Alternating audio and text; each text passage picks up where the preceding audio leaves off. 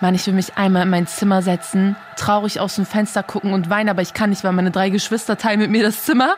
Meine Eltern kommen und rufen mich nach äh, so ins Wohnzimmer zum Essen und meine ganzen Tanten und so kommen. Weißt du, wo willst du Liebeskummer haben, ja?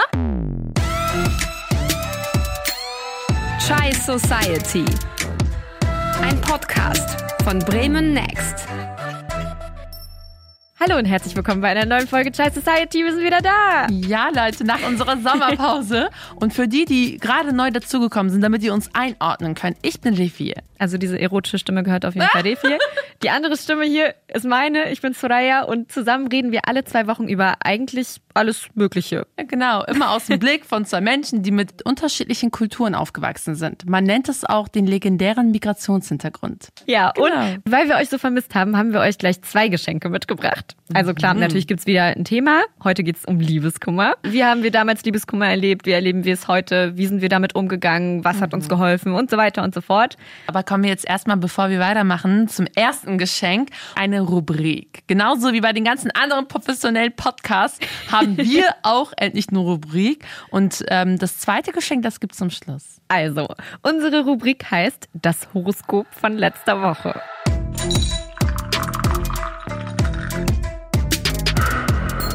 Wir hören uns ja immer nur alle zwei Wochen. Genau. Aber was passiert eigentlich dazwischen? So, was passiert bei dir in dieser Woche? Was macht dein Leben? Was ging ab? So, wir müssen uns ein bisschen auf Stand bringen und deswegen spielen wir so eine Art Spiel. Eine von uns bringt ein Horoskop mhm. mit, vielleicht aus einem Magazin oder so. Und wir checken dann, ob irgendwas Wahres da drin steckt. Mhm. Also, so unter uns, Refi glaubt übrigens ernsthaft an den Kram. Also ich glaube an Sternzeichen. an Horoskope nicht so sehr, aber an Sternzeichen leider ja. Glaubst du auch an Kaffeesatz lesen und sowas? Äh, nee. Okay, sehr, sehr gut. Gut, das heißt, wir, wir, wir sind nicht komplett in dieser mystischen Ebene drin. ja, ich Also, das ist ein echtes Printmagazin. Ich hoffe, ich hoffe, Umweltschützerinnen und Umweltschützer komme ich jetzt nicht jagen. Also, ich fange mal an. Garantiert bist du in deiner Clique die Anführerin und der kreative oh Kopf Gott. des Kollegenteams. Ja, natürlich. Hallo. Fahr mal bei Bremen Next. Natürlich. Ey, ich sag allen Leuten immer, dass du die coole von uns beiden bist. Also wenn wir beide eine Clique wären, dann bist du auf jeden Fall die Anführerin. Hattest du, hattest du einen, einen dominanten Moment letzte Woche? Warte mal, ich muss jetzt überlegen. Hatte ich? Nee. Okay. Zwillinge wie du trauen sich halt was und davon viel. Das hat dir bis jetzt immer viele Bewunderer eingebracht. Aber jetzt musst du oh erstmal kurzfristig aufpassen. Pass auf, Venus warnt, unter den Freunden und Kollegen kann sich Neid oder Eifersucht entwickeln. Immer diese Augemacher, ne? Immer Nazar, überall Nazar. Hast du, hast du irgendwas von Nazar gemerkt letzte Woche? Ey, ich habe so zwei fette Pickel bekommen. Richtig fette Pickel. Ich meine das wirklich ernst. Den ganzen Sommer über hatte ich eine richtig schöne Haut, mashallah. Oh. Aber ich habe letzte Woche so zwei, guck mal, das kannst du auch noch sehen. Also die Aber jetzt nicht? weiß ich, woher sie kommen. Nicht von der Cola, Siehst du? sondern von den Nazar-Augen. Auch Schatzi kann momentan so seine Probleme mit dir haben. Oh mein Gott, wer schreibt diese Magazine? Alter. Kerstin, das was, ist nicht cool. Was sagt dein Schatzi? ich muss aber gleich anrufen. Vermeide Überforderung oder Überrumpelung. Recht hohe Streitgefahr. Okay. Tamam, merke ich mir. Hast du die letzte Woche mit irgendwem gestritten? Nee, eigentlich nicht. Aber ich passe jetzt einfach mal auf, so bin einfach extrem asozial die letzten Wochen. Ich bin die ganze Zeit zu Hause. Ich treffe mich mit niemandem. Es kann sein, dass ich mich deswegen mit Leuten noch streiten werde, weil ich habe die letzten Wochen ein paar Nachrichten bekommen und so weiter, die das kritisiert haben. Aber es kann sein, dass es so, dass das Horoskop nach vorne hingehend sich irgendwie erfüllt. Mal schauen. Das heißt, du hattest eigentlich eine relativ ruhige Zeit ja. zwischen diesen Wochen, die wir uns nicht gesehen haben. Eigentlich schon. Aber Sehr vielleicht auch nur, weil du niemanden gesehen hast. vielleicht, weil ich auch einfach gar keine Nachrichten beantwortet habe. Das kann auch sein. Lass jetzt weitermachen mit Liebeskummer. Erinnerst du dich noch an deinen aller, allerersten Liebeskummer? Ich sag mal so, es war sehr dramatisch. Und ähm, ich bin ja türkisch sozialisiert. Das heißt, Türken stehen auf Drama man steht irgendwie drauf. Ich weiß auch nicht warum. Es gibt zum Beispiel dieses Zitat von ähm, Jane Austen, sagt der Vater, dass junge Mädels das ja schon gerne haben, wenn sie ein bisschen Liebeskummer haben. Ne? Und irgendwie ist das ja meistens auch so. Echt? Weil, ja, irgendwie schon, weil vor allem, wenn du türkisch aufgewachsen bist, jede Serie, jeder Film dreht sich um Liebeskummer. Du bist, du wächst damit auf. Um dich herum, man sogar Rapmusik. Hört ihr mal Esa, den Rapper an. Er singt sogar über Liebe. Also wenn ihr türkisch verstehen könnt, hört euch das an. Das ist vielleicht einer der einzigen Rapper, so, die über Liebe irgendwie rappen. Und irgendwie sehnst du dich ja auch als kleines Mädchen so danach, irgendwann verliebe ich mich auch. Und du verbindest Liebe auch immer mit Schmerz. Das ist das Ding. Das heißt, du denkst, Liebeskummer muss man irgendwie haben. Ich gehe mit dir mit diesem wenn du so Liebeskummer im Fernsehen siehst oder in, in irgendwelchen Songs hörst, dann denkst du dir, krass, man, irgendwann jemanden so mhm. doll lieben, dass du so heftigen Schmerz verspürst, das muss schon eine kranke Liebe sein. Ja. So. Aber auf der anderen Seite so, ich gehöre nicht zu dieser Sorte, die diesen Kick braucht, weißt mhm. du? Also ich mhm. habe es auch so viele in meiner Umgebung immer gehabt, dass man so von außen gedacht hat, braucht ihr das oder so? Mhm. Warum zofft ihr euch wegen jeder Kleinigkeit? Warum trennt ihr euch? Es gibt ja auch immer diese Trennungspaare, ne? Ja. Dieses, die sind seit, seit zehn Jahren zusammen, aber die trennen sich jeden Monat, weil die das irgendwie brauchen. Ja, ja, weil es halt der Kick ist. So, also so, wenn man, wenn beide damit cool sind, dann ist das so. Aber von ja. außen sieht das sehr, sehr stressig für mich aus. Aber wir gehen da auch noch weiter drauf ja. ein, auf dieses, was für verschiedene Arten von Liebeskummer gibt es und so genau. weiter. Aber zu dem, was du vorhin gesagt hast, ne, vor allem aus dieser türkischen Kultur. Mhm. Wir hatten das Glück, mhm. dass wir für diese Folge Musikerin Elif interviewen durften. Vielleicht kennt ihr sie, falls ihr ein bisschen älter seid, mhm. noch aus Popstars-Zeiten. Das war diese Casting-Show mit ja. dem legendären Deadlift die Soest einfach. Und äh, ja, mittlerweile, sie hat dann auch so eine Weile Pause gemacht, man hat nichts von ihr gehört. Mittlerweile ist sie wieder auf der Bildfläche oder man kann fast schon sagen, teilweise gehört ihr die Bildfläche. Sie singt über Schmerz, über Liebe, aber auf so eine ganz besondere Art.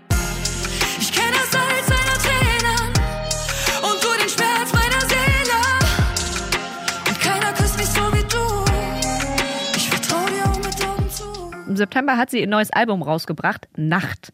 Und in diesem Album spielt Herzschmerz natürlich eine riesige mhm. Rolle. Wenn man sich meine Musik anhört, dann geht es ja immer nach innen, also nie mhm, nach außen. Ich singe nicht über Autos oder über fette Uhren oder so. Es geht immer um die innere Welt. Mhm. Und ich liebe das auch. Also irgendwie, ich habe damit auch eine Freundschaft geschlossen, weil es ein Teil meiner Persönlichkeit. Früher habe ich das versucht, immer wegzudrücken. Mhm. Aber jetzt, ich habe das 100% akzeptiert. Das ist einfach, ich kann das nicht sagen. Wenn es sowas gibt wie, das liegt im Blut, dann mhm. liegt es vielleicht im Blut. Das, was ich vorher beschrieben habe, also dieses Melodramatische in der türkischen Kultur, das kennt Elif ja auch.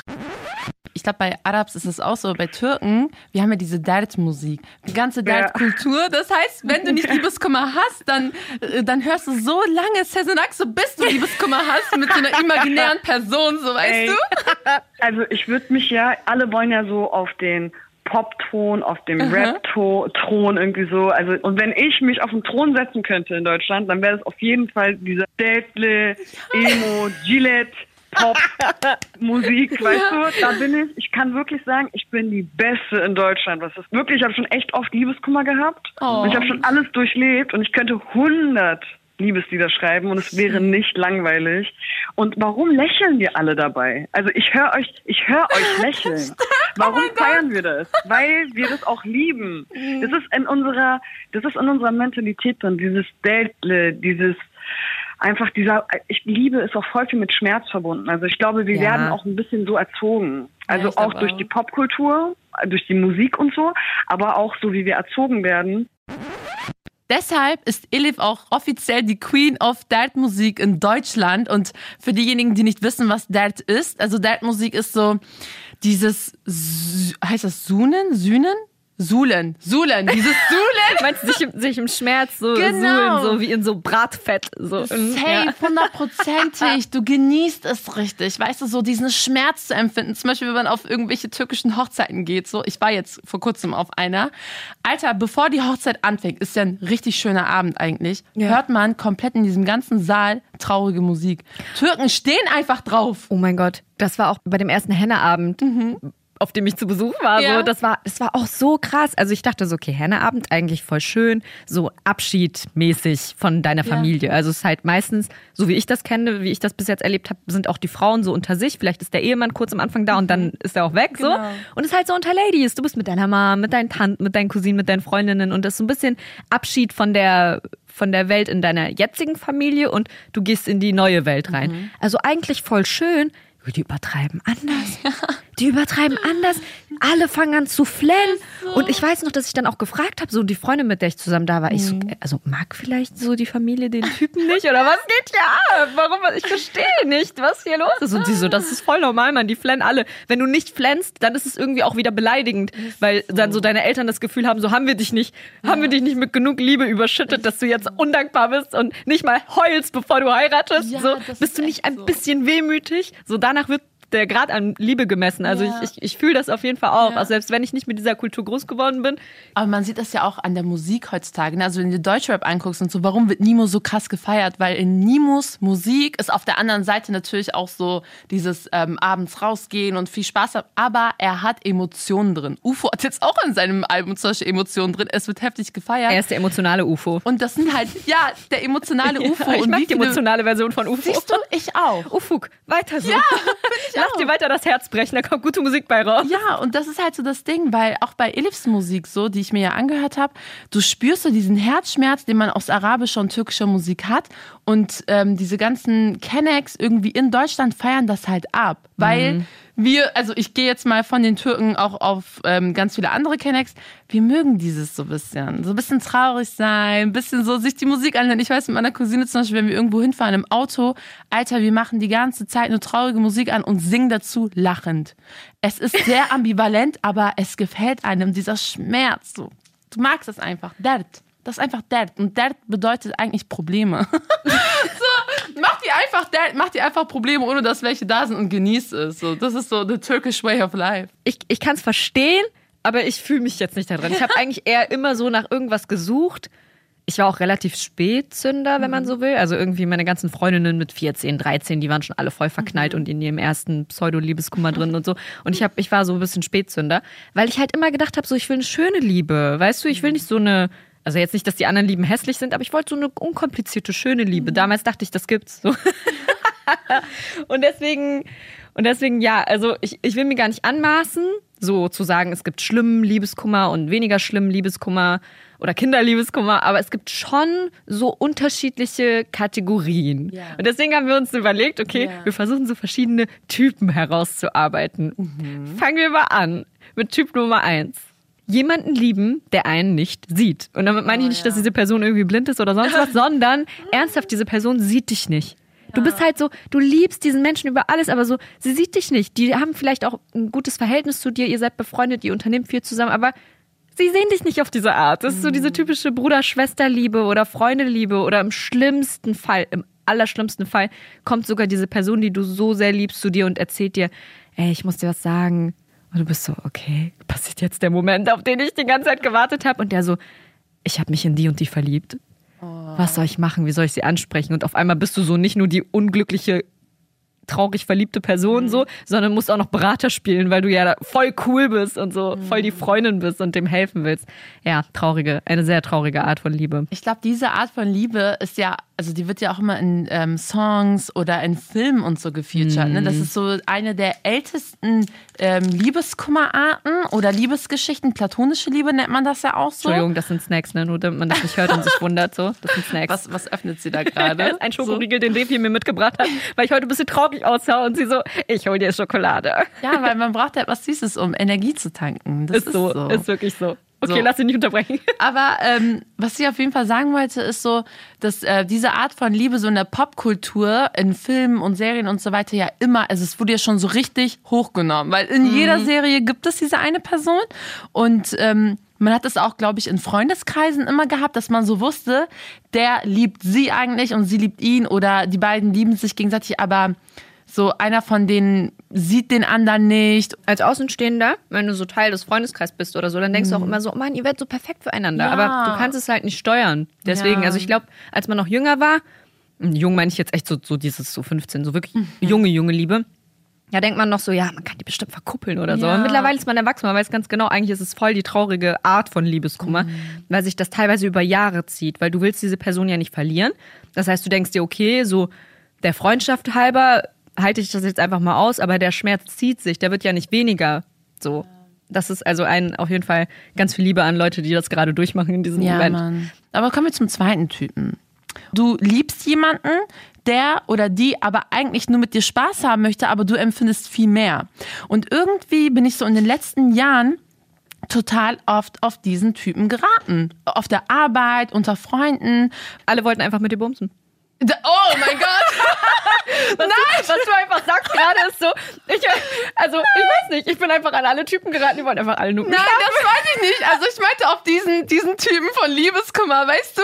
Weil immer, wenn ich so mit Leuten gesprochen habe, die irgendwie so Tinder hatten oder die so diese, keine Ahnung, du hast jemanden in der Bar kennengelernt und so weiter, das sind halt alles nicht so Geschichten gewesen, weil, wie gesagt, ich hatte Tinder nie, aber das ist für mich der Typ von Tinder. Du verliebst dich irgendwie da in jemanden, aber die Person will dich eigentlich gar nicht so als Beziehung haben und dann bist du voll traurig. Und wie oft ich schon da saß und meinte so, ey, ganz ehrlich, dann öffne dich doch oder lass es sein, Digga, dann bist du einfach nichts für diese App so, dann scheiß drauf. Ja, stimmt.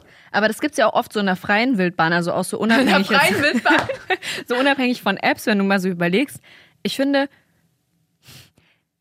ach, schwierig. Ich finde, wenn der eine, sagen wir mal, Beispiel, der Typ, klar mit seinen Absichten ist und sagt, ey, von Anfang an, ich bin hier auf der Suche nach Spaß, so, also so, so ich suche hier jetzt nicht die Liebe meines Lebens. Dann finde ich, ist das eigentlich so offiziell wie so eine Art Versicherung dagegen. Weißt du? So, du versicherst dich in dem Moment dagegen, weil keiner kann dir vorwerfen, dass du irgendwas vorgespielt hättest. Aber trotzdem garantiert das nicht, dass die andere Person kein Liebeskummer kriegt. Im Gegenteil. Und das ist so die schlimmste Art, weil du kommst dir vor wie ein Clown. Du kommst dir einfach vor wie ein Clown. Du denkst dir so, guck mal, die andere Person hat dir nie was versprochen, trotzdem hast du dich mega reingesteigert und hast dich einfach verknallt in den oder willst irgendwie mehr, kannst aber nichts machen. Du kannst nichts machen, du kannst der Person nichts vorwerfen, du kannst nicht mal offiziell sauer sein auf diese Person. Und das macht das Ganze echt schwer. Ja, aber ich finde, also da bin ich, dadurch, dass ich immer, immer mit den Leuten irgendwie zu tun hatte, die total verletzt waren, ich finde es sehr, sehr fies, wenn du irgendwie merkst, diese Person liebt dich oder hat so mehr Gefühle für dich, dass du das dann einfach weiterführst. Weil dann musst du als die Person, die halt weniger Gefühle hat, sagen so, okay, es funktioniert anscheinend nicht und das dann cutten, finde ich. Weil das ist doch Du hast also recht. ich könnte das nicht. Wenn ich weiß, dass diese Person total in mich verliebt ist und ich aber gar keine Gefühle irgendwie habe, dann ich könnte das nicht weiterführen. Ich würde mich richtig scheiße fühlen dann. Nee, du hast recht, aber du bist auch ein guter Mensch. also ich Ja. glaube, so, ich glaube, nee, es ist echt so, wenn du di- dich mal so hineinversetzt in solche Leute, ich kann mir auch vorstellen, dass es ein krasser Ego-Booster ist, weißt du? Du willst zwar eigentlich nichts von der Person, aber führst das trotzdem fort, nicht weil du der anderen bewusst wehtun willst, sondern weil du denkst, naja, ist aber schon nett zu wissen, dass dich jemand so anhimmelt. Also es ist echt eine eklige Art so, Ja. aber ich kann mir schon vorstellen, warum Leute sowas trotzdem weiterführen.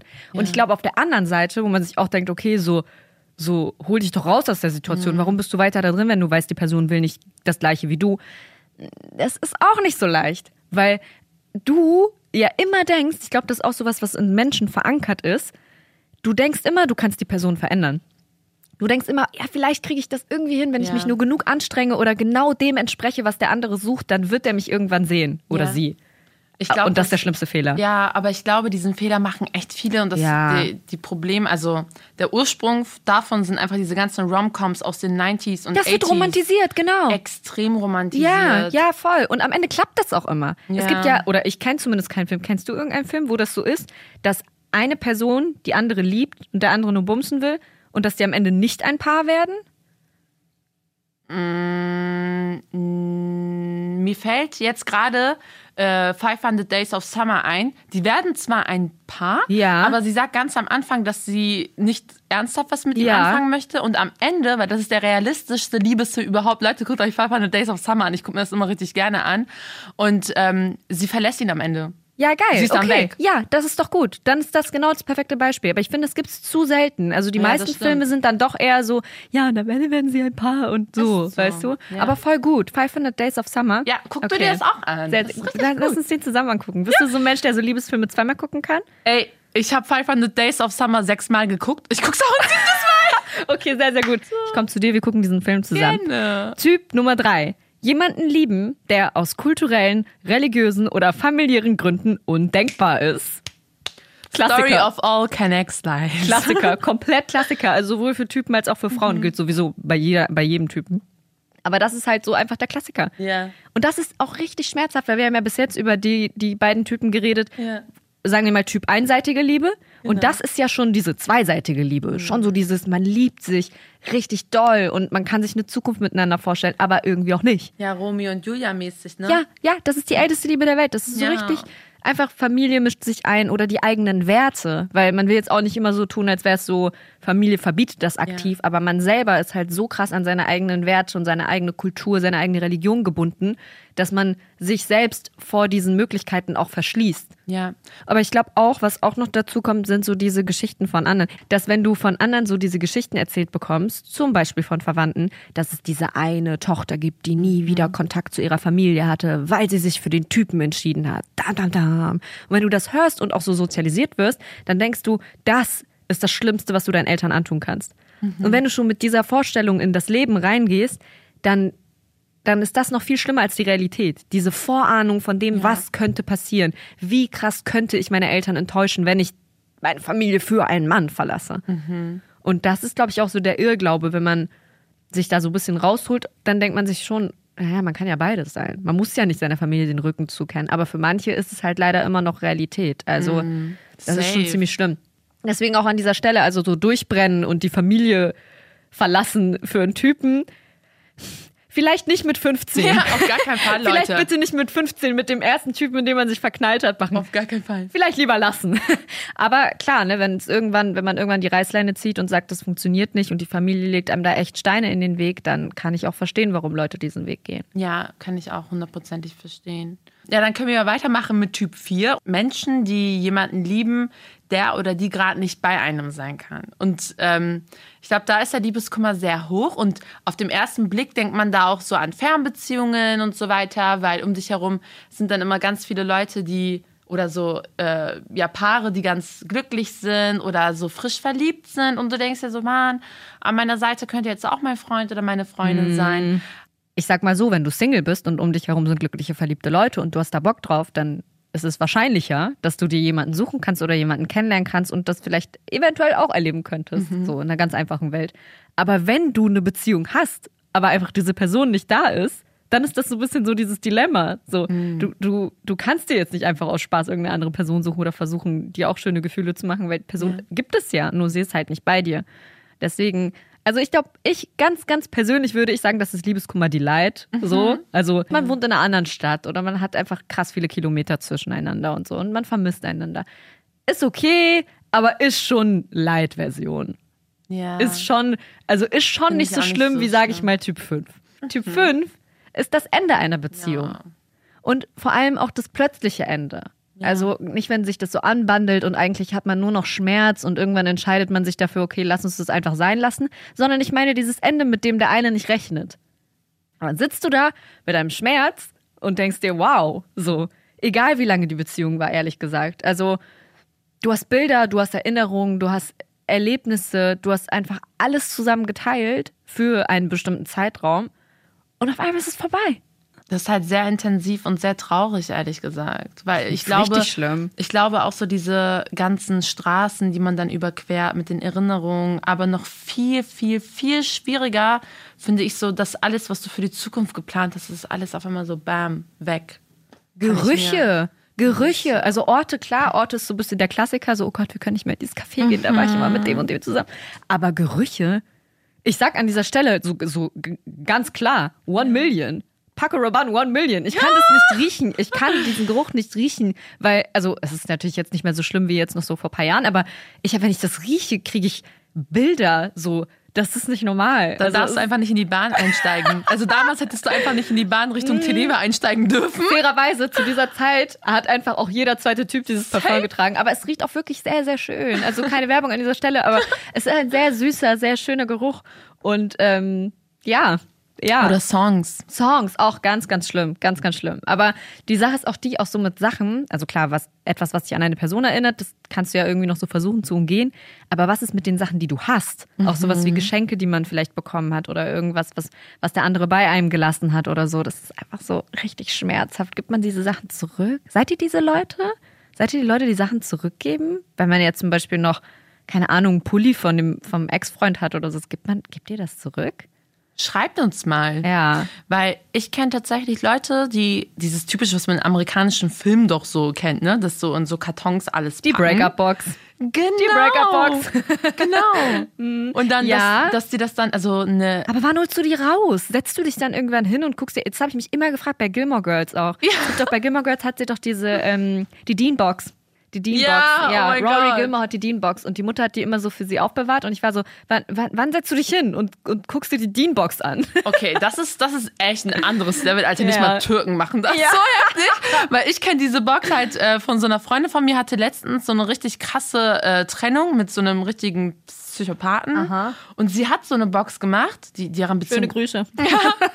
Und, ähm, und sie hat es nachts ähm, bei ihm vor der Tür irgendwie abgelassen. Und ich kann mir auch sehr gut vorstellen, dass so diese Boxen oder diese Sachen extra erstellt werden, um einfach nochmal vielleicht Kontakt zu der Person zu suchen. Weil vielleicht könnte es dann ja irgendwie nochmal passieren, dass man Krass, irgendwie Mann. zusammenkommt Guck oder mal, so. woran du denkst. Guck mal, oh mein Gott, wie anders dein Kopf funktioniert. Ich habe, als du angefangen hast mit deinem Satz, habe ich gedacht, du sagst jetzt bestimmt, um damit abzuschließen. Man macht diese Boxen, Nö. um komplett mit der Sache abzuschließen, um auch was in der Hand zu haben, zu sagen, okay, ich schmeiß das in irgendein Meer rein oder so. Und du sagst so, um Hoffnung zu haben, damit vielleicht noch mal was passiert. Aber, aber guck mal, das Ding ist, weil, weil ihr das tatsächlich auch so war. Also sie ist dann Gott. ja auch zu ihm und ich kenne ja die Story danach. Aber ähm, Ist was passiert? Also ich glaube, die sind danach nochmal zusammengekommen. Die haben sich wieder getrennt, weil es war eine komische Beziehung. Aber ähm, das Ding ist, sie ist ja mit der Box dahin, nachts so, und hat ihm das abgegeben. Wenn du mit dieser Person ja gar nichts zu tun haben möchtest, schmeißt du es entweder einfach so vor seine Haustür und da lässt du es dann oder äh, vor ihre oder du wirst es, wie du sagst, einfach ins Wasser. Aber wenn du diese Box hast und dann nochmal so ein Treffen arrangierst und so weiter, Ja, so okay, hier ist deine Box und hier ist meine Box, so, ne? dann kann ich mir schon vorstellen, dann hat man doch irgendwie Hoffnung oder nicht. Ey, schreibt uns das mal, falls ihr sowas gemacht habt mit Mhm. diesen Boxen. Schreibt uns mal auf Instagram, wie das bei euch war, weil das ist irgendwie voll interessant. Ja, ist echt so. Ist, ja, das, das ist wirklich interessant, weil wenn ich jetzt mal so überlege, mir fällt dazu so ein anderes Thema noch ein, und zwar dieses sich nochmal treffen, wenn die Beziehung vorbei ist. Weil ich letztens mit Freunden zusammen saß und wir irgendwie so zusammen gequatscht haben und da kam das Thema auf und da meinte ein Typ, ein Typ saß da mit seiner Freundin. Und die Freundin war halt extrem genervt und sie war halt so, die Freundin war total genervt, weil sie dann gesagt hat, wieso hast du dich danach noch mit deiner Ex-Freundin getroffen? Weil seine Ex-Freundin hat an seine Tür geklopft und stand dann auf einmal vor seiner Tür. Und sie Okay, hat sich halt aufgeregt so, warum hast du dann nochmal mit ihr gesprochen? Die Beziehung war doch vorbei. Und ich habe sie auf einmal voll in den Schutz genommen, diese Ex-Freundin, weil ich dann gesagt habe, ey, ganz ehrlich, ich kann es verstehen, wenn man noch Fragen hat. Verstehst du, was ich meine? Also es klingt so ein bisschen so nach, ich habe da mal noch eine Frage, aber es ist ernst gemeint, weil wenn eine Beziehung einfach vorbei ist und vor allem wenn einer sie beendet, dann finde ich, bedeutet das nicht, dass die andere Person dann einfach sagt, okay, die Beziehung ist jetzt vorbei, sondern dann fangen die Fragen erst an. Man fängt dann zu überlegen, äh, äh, wie lange ist die Liebe schon weg? Ähm, war das jetzt alles irgendwie fake oder, oder was auch immer? Man hat einfach Fragen im Kopf. Man hat Dinge, die man geklärt haben will. Und ich finde es deswegen, ich bin voll Team danach nochmal treffen. Ich bin nicht Team danach blockieren, löschen und nie wieder sehen und Straßenseite wechseln, sondern ich finde voll, dass man danach noch miteinander reden sollte wie so ein Mensch. Aber es müssen erstens beide wollen. Ja. Ne? Und es muss auch was bringen. Und es bringt meiner Meinung nach auch nichts, mit dem Gedanken da reinzugehen, oh, vielleicht läuft ja noch mal was, vielleicht sieht er mich und ist dann auch voll verknallt und das wird. Das finde ich träumerisch. Das finde Ja. ich wieder so, nein, macht es nicht. Das, also, macht es nicht, für euch nicht. So, macht euch euer Herz nicht kaputt. Aber ich finde einfach noch mal reden ist so, gehört für mich voll dazu, ehrlich gesagt. Das Ding ist, es macht ja auch dahingehend eigentlich Sinn, weil du hast mit dieser Person ja auch so viel geteilt. Ja. Ich meine, man hat, man hat sich ja gesagt, ich liebe dich und so weiter. Also ich Ja. denke mal, wenn ihr in einer Beziehung seid, dann sagt das auch irgendwie so, ne? Aber ähm, einfach aus Respektgründen. Weil du und ich sind ja auch eher so Menschen, auch wenn wir mit Leuten eigentlich gar nicht viben, so wenn wir mit denen überhaupt nicht so auf einer Wellenlänge sind, sind wir trotzdem nett zu denen, aus Höflichkeit. Genau, und genau. genauso muss es auch in, am Ende einer Beziehung sein, weil ich verstehe diese Paare nicht, die sich so heftig beleidigen, was ich sowieso schon richtig scheiße finde in Beziehungen, sich gegenseitig zu beleidigen. Come on. Man muss noch Respekt voreinander haben. Und so sollte dann auch die, äh, das Ende einer Beziehung sein, dass man nochmal so erzählt, warum trennt man sich jetzt? So. Voll, finde ich auch. Und das Interessante ist ja, dass bei diesem, beim Schlussmachen kommt das alles gar nicht zu Wort. Weil selbst wenn du derjenige bist, der Schluss macht, ist in dem Moment diese Überforderung, dieses Gefühl von, ich muss jetzt hier was beenden, so groß, dass du gar nicht all das sagen kannst, was du eigentlich sagen willst. Das heißt, ich finde auch der, der schlussmachenden Person gegenüber ist das voll sinnvoll, ihr nochmal eine Chance zu geben, so das nochmal zu erklären. Mhm. Man muss es ja nicht rechtfertigen, man muss es nicht totreden. Ich finde, irgendwann ist auch so der Punkt erreicht, man soll sich jetzt nicht hinsetzen und drei Jahre lang drüber reden mhm. und über jede Kleinigkeit und jeden Moment, aber es gibt einfach noch ein paar Fragen und ich finde das voll vernünftig, das zu klären. Ich finde es wirklich gut. Und auch das, was du gesagt hast, man hat so viel miteinander erlebt und so viel geteilt. Wenn wir jetzt sogar davon ausgehen, dass man vielleicht die Familie voneinander kennengelernt hat. Ich finde auch bei sowas, dass man einfach nochmal drüber redet, ey, wie gehen wir damit um? So, so, keine Ahnung. Wenn, stell dir mal vor, man war fünf Jahre zusammen, hat fünfmal Weihnachten mit den anderen mitgefeiert und so. Man hat bei denen Fasten gebrochen mit den abends. Man ist Teil der Familie. Ich finde, Natürlich würde ich nochmal hingehen wollen und mich von der Familie verabschieden, zum Beispiel. Solche Sachen, weißt du? Mhm. Wenn ich ehrlich bin, mein schlimmster oder mein intensivster Kummer, den ich hatte, hatte ich aus der kürzesten Beziehung, die ich hatte. Die war, die war nicht lang, mhm. so. Aber trotzdem war das so heftig intensiv, dass es dann genauso intensiv war, als es vorbei war. Und das ist echt schlimm. Das ist, das, das kann man nicht so leicht erklären eigentlich. Ja, also Zeit bestimmt auf jeden Fall nicht, wie intensiv eine Liebesgeschichte ist. Ja. So, da gehören andere Faktoren zu. Das, die Schönheit einer Beziehung liegt ja auch nicht an der Zeit. Also du kannst ja auch acht Jahre mit jemandem zusammen sein und trotzdem nichts mit dieser Person geteilt haben. Liebe kann man sowieso nicht definieren. Liebe ist etwas ganz, ganz, ganz, ganz anderes, Leute. Deswegen wird so viel darüber geschrieben, gesungen und gemacht und alles möglich. Und deswegen kann man Liebe nicht mit Zeit irgendwie in Verbindung bringen. Das geht nicht auch mit Alter und sowas. Manchmal ist es dass so 15-Jährige sind so verliebt und die heulen alle so, boah, du bist ja gerade noch 15. Ich finde das voll gemein, sowas hm. zu sagen. Du hast keine Ahnung, das kann voll schlimm und voll intensiv ja. sein. Ist es auch außerdem, so mit diesen ja. ganzen Hormonen, die man in sich drin hat. Es ist wirklich schlimm. Man Allein übertreibt nicht. Es ist schlimm. Ja. ja, ja, das stimmt. Ein, einen Typen haben wir noch, oder? Hast du noch einen? Das ist okay. der letzte Typ. Hau nämlich. Und das ist von einer geliebten Person betrogen werden. Ui. Und ähm, ich glaube, das Schwierige an diesem Typen ist, oder an diesem Typen von Liebeskummer ist, dass man so viele unterschiedliche Dinge in seinem Kopf hat, mit denen man irgendwie struggelt. Weißt du, da ist auf, ein, auf der einen Seite so deine eigenen Gefühle, mit denen du irgendwie versuchst umzugehen, aber auch so das, was deine Freunde und dein äh, Drumherum ja auch sagen. Weil total oft ist es ja so, wenn eine deiner Freundinnen betrogen wird, dass man, und du siehst sie halt irgendwie traurig, dann bist du ja traurig für deine Freundin, aber du denkst dir im ersten Moment ja auch so, ey, übertreib mal nicht, scheiß auf den. So, der hat dich betrogen. Also, du kannst in dem Moment nicht so richtig verstehen, was in diesem Menschen vorgeht anhand von Trauer, weil du willst, dass in dem Moment Wut da ist. Aber mhm. das macht den Menschen ja noch trauriger, dass diese Wut nicht da ist. Man denkt sich dann in dem Moment so, hä, eigentlich muss ich den doch hassen, warum liebe ich den? Mhm. Und ich glaube, ähm, das ist so diese Schwierigkeit mit diesem ähm, betrogen werden. Ich glaube, du verlierst auch extrem ein Stück von dir selbst, weil du mega die Selbstzweifel meistens danach hast und dich fragst, okay, vielleicht weißt du ja nicht mal, mit was für einer Person ja. dieser Mensch dich betrogen hat. So in vielen Fällen erfährt man das ja auch nicht. Und du wirst dich halt richtig lange noch fragen, so, was hatte dieser Mensch, was ich nicht hatte? Was hätte ich anders machen können? Was hätte ich tun können, damit er sich gar nicht erst woanders umgeschaut hätte? Also, auch wenn es halt voll unemanzipiert jetzt von außen klingt, so, jeder, der in der Situation war, weiß, dass man sich das fragt. Man sucht mhm. halt den Fehler bei sich selber, weil es nichts bringt, den Fehler bei dem anderen zu suchen in dem Moment, sondern du willst irgendwie vermeiden, dass so eine Situation wieder passieren könnte mhm. und deswegen suchst du natürlich am Fehler bei dir, mhm. weil du das Gleiche dann nicht nochmal machen willst. Ja. Deswegen kom komplett normal, dass ihr euch erstmal fragt, so, wo bin ich schuld? Aber eine sehr weise Person, eine wirklich sehr, sehr weise Person, ähm, hat mir mal gesagt, dass das Wort Schuld ähm, nur in den Gerichtssaal gehört. Ah. Und zwar, dass man halt Schuld nie, nie benutzen sollte in Bezug auf Gefühle und man stattdessen immer Verantwortung benutzen sollte. Das mhm. heißt, ne, in solchen Sachen, dass man dann nicht sagt, wer ist schuld daran, dass es nicht geklappt hat, sondern wer ist verantwortlich dafür. Weil das, alleine dieses kleine Wort verändert schon so heftig viel. Du musst dir halt so vorstellen, wer ist denn verantwortlich dafür, ähm, dass eine Beziehung vorbei ist oder dass eine, dass eine Person unglücklich ist? Man ist meistens selbst dafür verantwortlich.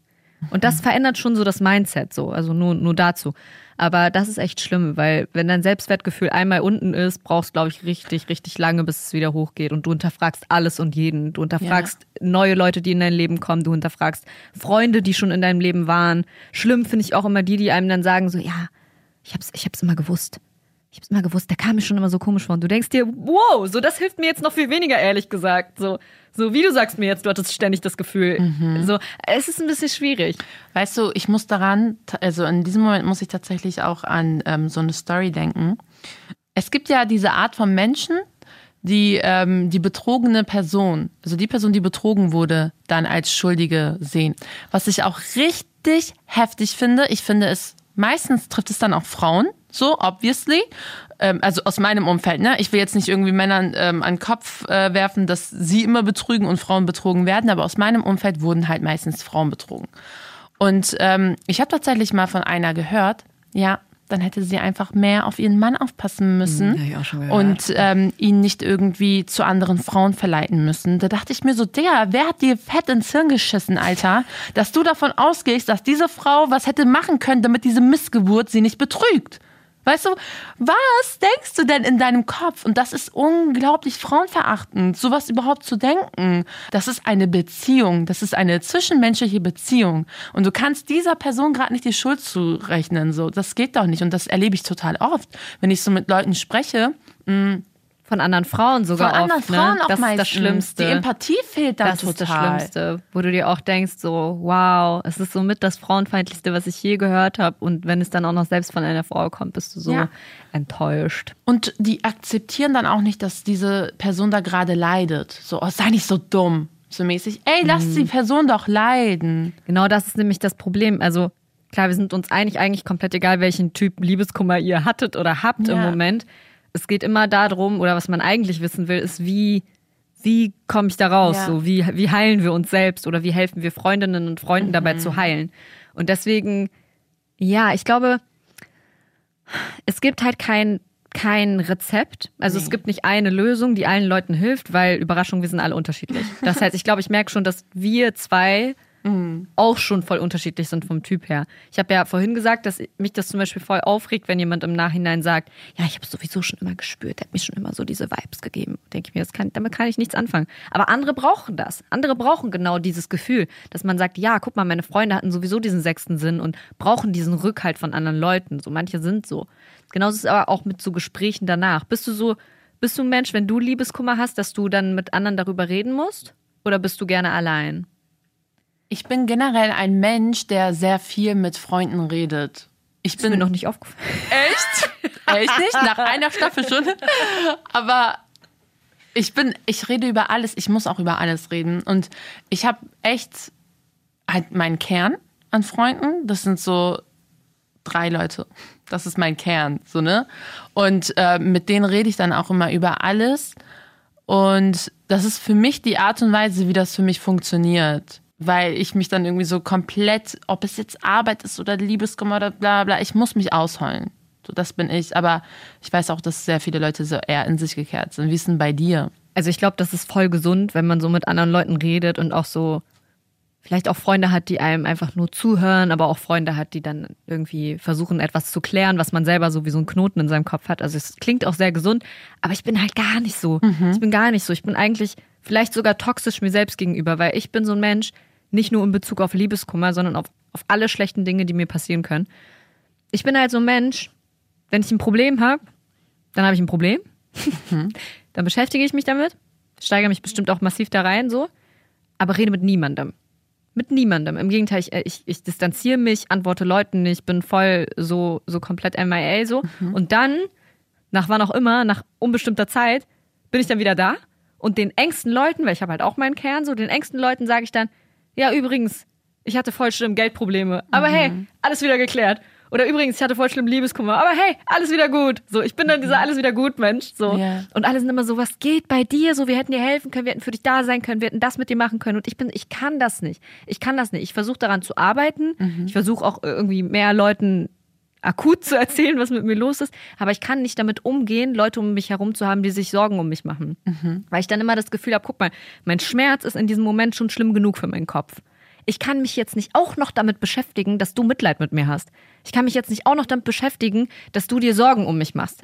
So diese ganzen, das ist zu viel für meinen Kopf. Ich muss dann mit mir selbst sein und kann, mir hilft es nicht, wenn Leute dann bei mir sitzen und mich mit traurigen großen Augen angucken. So, mich, mich, mich holt das nicht raus aus der Situation. Ja, das habe ich tatsächlich schon öfter gehört von ähm, Menschen, die, ich kann das auch total nachvollziehen. Ne? Mhm. Also ich bin jetzt auch so, dass ich mir voll oft gedacht habe, ich muss das auch ein bisschen regulieren, weil wenn man jünger ist, dann ist das ja so, du teilst deinen Schmerz und aus je, im Türkischen sagt man, aus jedem Kopf kommt ein Satz oder Ja. aus jedem Kopf kommt so Stimmen. Ja. Und das führt oft dazu, dass in deinem Kopf noch mehr Chaos ist. Aber da, deswegen muss man halt wissen, mit wem redest du. Weil ich Mhm. habe halt Freundinnen, die sind so wie mein Tagebuch. Weißt du, das ist so Oi. wie so eine Seite, die komplett unbeschrieben ist und ich kann da reinreden. Die sind wie so ein schwarzes Loch. Und danach Deswegen. ist ein Schlüssel auch drin und nichts wird weiter Genau, erzählt. So, solche das Leute Ding. sind Gold wert. Und die mischen sich auch nicht ein. Also in dem Moment, wo sie dann so merken, okay, weil voll oft ist es bei mir nämlich auch so, ich bin halt eine komplette Overthinkerin, so, ne? Ich setze mich hin und denke und denke und denke und dann bin ich auf einmal an so einem Punkt, das hat mit dem ähm, Anfangspunkt gar nichts zu tun. Und dann ist es gut, wenn du jemanden hast, der das so ein bisschen regulieren kann, der sagt, ey, chill mal dein Leben jetzt, so, ne? Weil eine Freundin von mir zum Beispiel, die ist halt komplett äh, pragmatisch. Ich bin komplett in den Wolken mit meinem ganzen Kopf und sie ist dann so, Problem, das ist die Lösung, mach. ich bin diese Pragmatikerin. Aber das, weißt du, das ergänzt sich, weil, wenn sie zum Beispiel, manchmal hat sie ja auch emotionale Probleme. Damit kommt sie dann nicht klar. Und dann redet sie mit mir und ich sag so, ey, guck mal. Das kommt daher, weil du gerade so und so fühlst. Das ist ein Gefühl, was du gerade hast. Du musst vielleicht so damit umgehen oder denk noch mal so darüber. Das ist ganz normal, dass gerade Tränen aus deinen Augen fließen.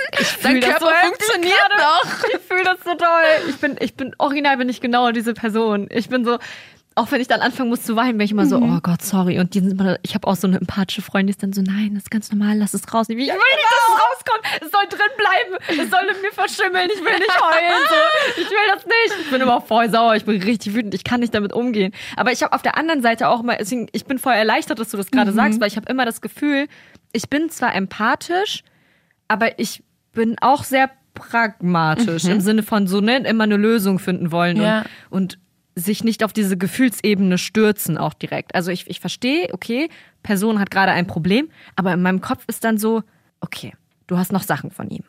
Steck sie in eine Tasche. Ich nehme diese Tasche, ich bringe sie ihm, okay? So, möchtest du den Kontakt abbrechen? Lösch die Nummer. Möchtest du das und das? Also ich bin dann direkt, was brauchst du? Was willst du? Soll ich dir Essen bringen? Kannst du gerade essen? Möchtest du Eis? Möchtest du was Salziges? Möchtest du dich ablenken? Möchtest du feiern gehen? Was brauchst du? So, ich bin so diese Ebene. Ich bin nicht so diese Freundin, die sagt, oh ja, voll schlimm, ne? Oh ja, er ist voll der blöde Typ. Oh ja, oh nein, oh, du verdienst so viel Besseres. Aber also ich so bin, bin zwar ich empathisch, nicht. aber ich kann mich nicht, ich kann mich nicht reinsteigern und so aufblühen in diesem Kummer und dann fühle ich mich immer verschlecht, weil ich denke, vielleicht braucht diese Person das, vielleicht will die sich jetzt einfach drin suhlen, Ja, was hast du ja, gesagt? ja. Suhlen, ne? Ja, ja, ja. Vielleicht will man so da drin sein in dieser Mut, aber ich kann nicht. Ich bin direkt so, wie kommen wir, wie, wie bringen wir dich aus dieser Mut raus? So, was können wir für dich tun? Ja. Also Ablenkung ist ja auch wieder so ein Ding. So, bist du Team Ablenkung? Bist du so, muss man dich, soll man dich rausholen und sagen, wir gehen jetzt raus und machen was? Oder bist du dann eher genervt? Nee, ich bin dann eher genervt. So erstmal erstmal so für mich einfach sein, aber schon so richtig, weil ich bin so, ich denke mir, du musst Gefühle komplett ausleben. Ob sie jetzt ob es jetzt Wut ist oder Trauer oder sowas, du musst Gefühle komplett für dich ausleben, weil verdrängen bringt nichts. Dann kriegst du auf einmal einen Pickel am Arsch. Eins, eins von beiden, weißt du? Deswegen. Warum kriegt man Pickel am Arsch und ver ver verdrängt? Weil du verdrängst es. Das sind einfach Gefühle und du verdrängst diese Gefühle. Deswegen, aber und du? Welches Team bist du? Boah, keine Ahnung, Team kommt drauf an. Also so, ich finde es immer so, so schwierig. Auf Insta sieht man das ja auch viel, diese Timelines, ne? Diese angeblichen Timelines. So, bei Frauen ist das immer Ja, so, die sind erst nee. traurig und danach lenken die sich ab. Und bei Männern ist das immer so, die sind erst voll in Clubs und danach sind die traurig. Nein, ich bin so voll gegen sowas. Sowieso gegen bei Männern so und bei Frauen Ja. so. Aber es ist schon so, dass ich auch nicht das Gefühl habe, es, es gibt diese Timeline, sondern es ist ein Auf und Ab. So, es ist so, vielleicht braucht man jetzt gerade Ablenkung und dann wieder so eine Woche alleine im Bett liegen mit Eis. Und Ja. dann wieder ein bisschen Ablenkung, vielleicht nicht sich nur mit einer Freundin treffen und danach sich mit dem ganzen Rudel treffen. So, Mhm. solche Sachen. Also ich glaube, es ist so, Liebeskummer ist wie so eine, so eine, eine Wave. Ufe würde Ja, sagen, eine Wave. So. Es ist halt, Liebeskummer ist so, so ähm, Fließen. Fließend, fließend. Liebeskummer ist fließend. Und irgendwie. genau, es ist so, so ein, ja, es ist eine, und es hat auch keinen Anfang und kein Ende. Das ist so, manchmal ist es so, dass eine Beziehung zum Beispiel vorbei ist und du auf einmal, richtig random, drei Jahre später, du bist schon wieder in einer neuen glücklichen Beziehung, drei Jahre später auf einmal hast du einen richtigen Stich in deinem Herz und wachst auf und hast Kummer.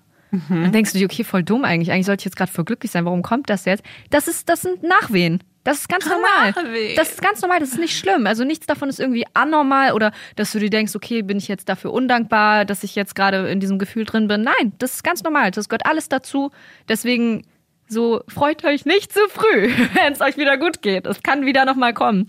Und das ist aber nicht schlimm. Wichtig ist, also meiner Meinung nach, dass man, darauf wollte ich eigentlich hinaus, dass man Freunde hat oder Familie hat oder einfach Leute um sich herum, die das respektieren, was man will. Das heißt, eigentlich musst du, wenn du Liebeskummer hast oder, oder solltest du, rausfinden, was du willst. Du musst eigentlich nur dich selber lesen lernen und Ja. wissen, okay, was brauche ich gerade jetzt in diesem Moment? Will ich abgelenkt werden? Will ich äh, Zeit mit Freunden verbringen oder will ich alleine sein? Das ist alles sehr, So. sehr individuell. Genau, es ist individuell und du musst einfach nur lernen, was will ich. Und dann müssen aber andere Leute auch auf dich hören und, und auch vielleicht mal fragen, was brauchst du in diesem Moment. Mhm. Was sehr wichtig ist aber, auf jeden Fall, ist, wenn man Druck von außen kriegt zu essen. Weil ehrlich gesagt, es gibt zwar diese Leute, die aus Kummer super viel so, so klischeemäßig Eis in sich reinstopfen und voll viel Junkfood essen, aber leider gibt es auch die Leute, die dann Essen verweigern und einfach echt nichts in sich reinkriegen, wenn Ich sie Stress haben. so. Ich bin auch so. Und ehrlich gesagt, dann sage ich ganz ehrlich, da, da gibt es für mich eine Ausnahme. Da muss es Leute geben. Es muss Leute geben, die das Wissen überein und hinterher sind und einem Essen bringen. Ja. Und dich richtig zwingen zu essen, weil das, das geht nicht. So, egal was ihr macht, macht euch nicht körperlich kaputt.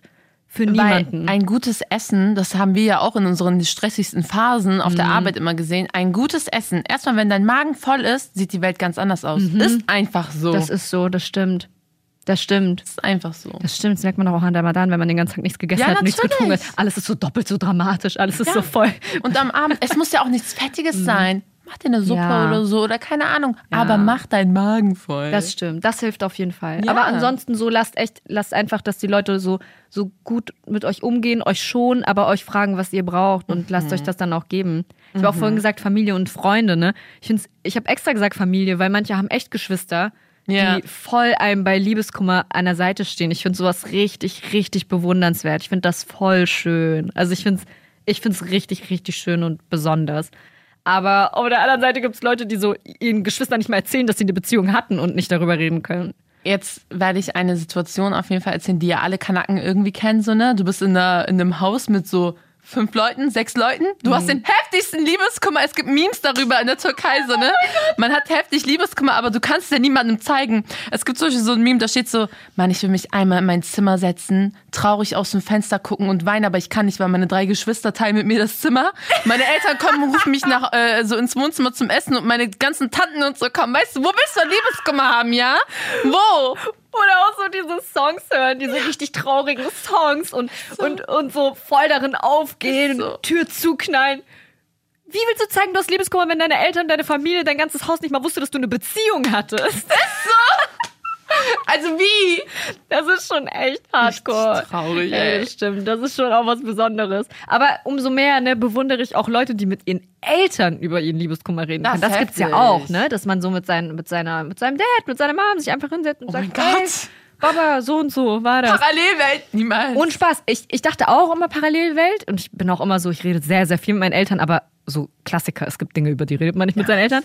Aber ähm, als ich den ersten Typen meinen Eltern vorgestellt habe, war das für mich natürlich eine, eine besondere Beziehung. So. Und für meine Eltern war es auch ein besonderer Moment. Sie haben halt den Typen kennengelernt, so den, aus dem vielleicht irgendwas werden könnte, so, ne? So, das war voll der schöne, besondere Moment. Und dann, das war diese kurze Beziehung, von der ich vorhin geredet habe. Und als es dann vorbei war, war es so plötzlich und so komisch, dass ich auch nicht wusste, wie soll ich mit meinen Eltern damit umgehen. Ich war so, alter Kacke, ich konnte nicht mal mich auf meinen Kummer so richtig konzentrieren, weil ich halt meinen Papa hatte. Weil Papa hat mich einfach gefragt, so, was ist eigentlich mit dem so mäßig, so kommt er nicht mehr vorbei, so. Und ich war, ich konnte nicht, ich konnte ihm nicht sagen, ey, es ist vorbei. Und ich habe ihm gesagt, ja, er hat keine Zeit. Ja, der hat irgendwie viel zu tun, ja, er hat keine Zeit und es hat mir so das Herz zerbrochen, weil ich richtig gemerkt habe, dass nach dem fünften Mal sein Blick war schon so, er wusste genau, er hat nicht keine Zeit, sondern es ist vorbei, aber wir konnten halt nicht drüber reden. Oh, ich war jetzt vielleicht. Oh nein, wow, ja, es war so voll so, weißt du, was ich meine? Es war so ja. voll emotional und voll weiß ich nicht. Und deswegen finde ich es jetzt halt so schön mittlerweile, dass ich so als erwachsenes Kind so meinen Eltern auch über solche Sachen reden kann. Und ich finde es voll schön, wenn man so rückblickend auch über Momente reden kann. Und das, ja, da, da haben wir auch im Nachhinein Jahre später drüber gesprochen ich dann meinte, ja, das war voll schlimm für mich. So, ich bringe den ersten Typen nach Hause und dann ist es vorbei. Was macht man? Keiner gibt ja. dir so eine, eine, Patentlösung dafür. Keiner sagt dir vorher, was du dann damit machst. Das ist schon, das ist richtig. Also auch hier ganz viel Liebe raus an Leute, die das gerade in diesem Moment durchmachen, weil mhm. es ist richtig hart, wenn du dich nicht auf dich konzentrieren kannst, weil du viel zu sehr beschäftigt damit bist.